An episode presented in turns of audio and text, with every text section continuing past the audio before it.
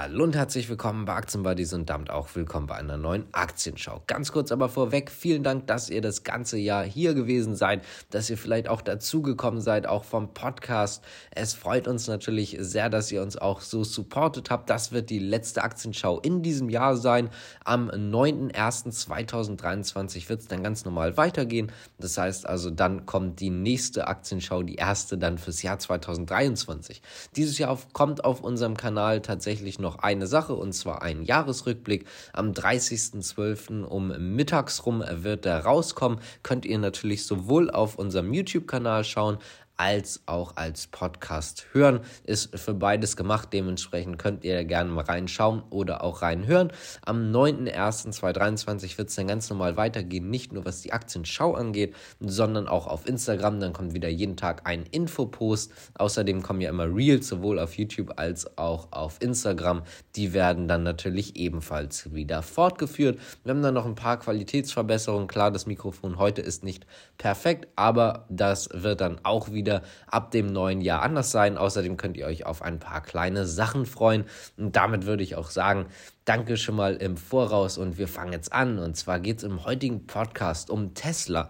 Denn Elon Musk möchte keine weiteren Aktien verkaufen, zumindest nicht im Jahr 2023. Das hat er jetzt mehr oder weniger versprochen, wobei das ein bisschen relativ ist. Kommen wir aber nochmal zu die hohe Inflation in Japan, denn dort haben wir gerade die höchste Inflation seit 1981. Außerdem geht es um China und die neuen Probleme und zwar jetzt ohne Lockdowns. Vorher waren die Probleme Lockdowns, jetzt nicht mehr mehr. Dann gehen wir in die Fahrzeugbranche. Dort geht es um Stellantis, um eine Wasserstoffbeteiligung. Und zu guter Letzt gucken wir uns dann nochmal Merck und Mersana an.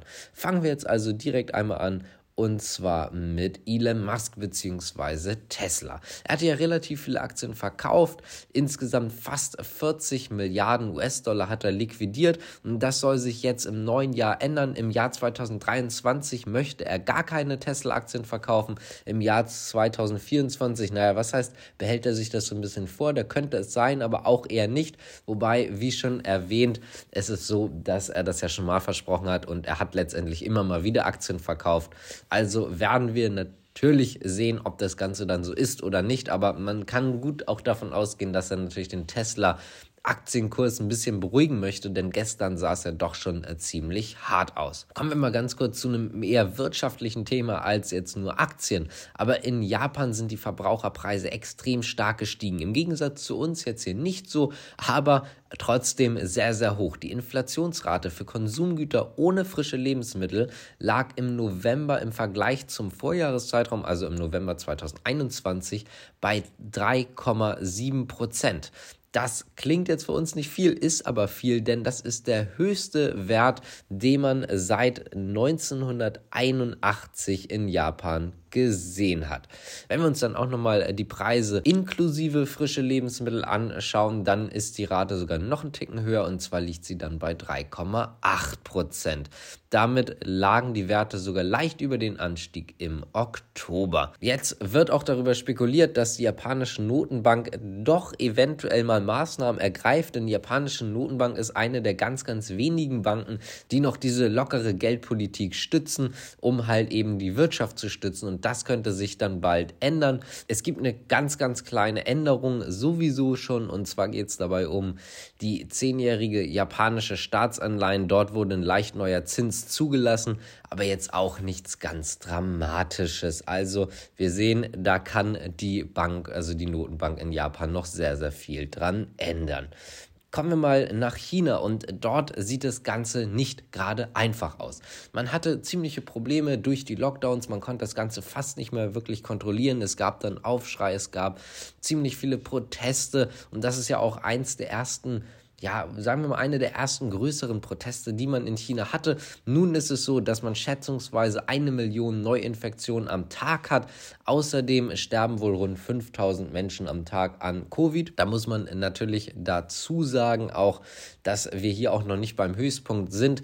Viele Institute gehen davon aus, dass der Höhepunkt zwischen Januar und März ist und da kommt es ein bisschen drauf an, welchen Zahlen man Glauben schenken mag. Aber ich sage mal so, da geht man davon aus, dass es an Neuansteckungen 3,5 bis 4 4,5 Millionen Fälle am Tag geben wird. Und das stellt China natürlich vor eine neue Herausforderung. Das Gesundheitssystem ist komplett überfordert und genau das bringt jetzt halt auch einfach wieder neue Probleme. Also mit den Lockdowns klappt es nicht so gut, ohne Lockdowns klappt es nicht so gut. Und gerade in Hinsicht darauf, dass man wirtschaftlich schon sehr, sehr stark daran zu knabbern hatte, dass man diese Lockdowns macht, ist jetzt interessant oder wird vor allen Dingen interessant, wie man damit dann in Zukunft umgehen wird. Damit springen wir jetzt auch, wie versprochen, zum Autokonzern Stellantis, denn man wird beim Wasserstoffspezialisten Symbio einsteigen.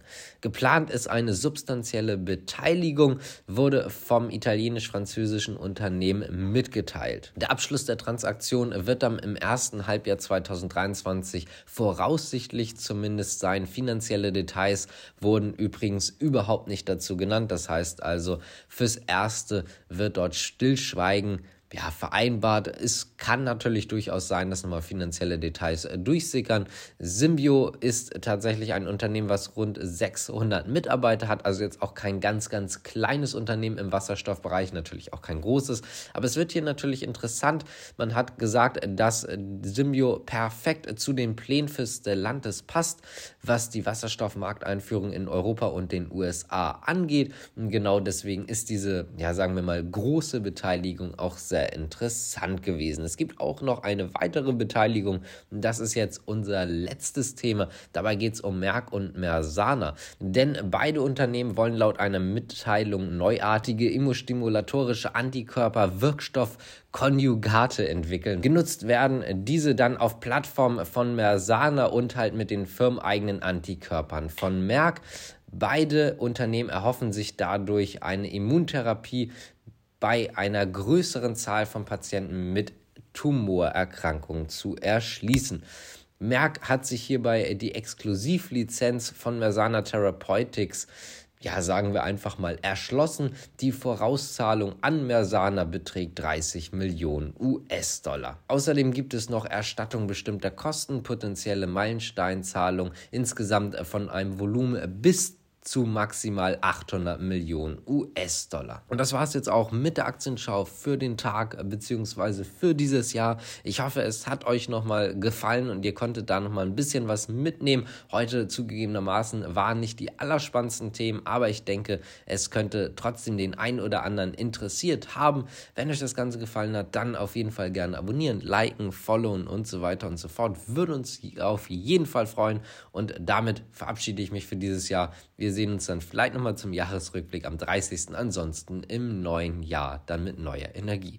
Bis zum nächsten Mal. Ciao.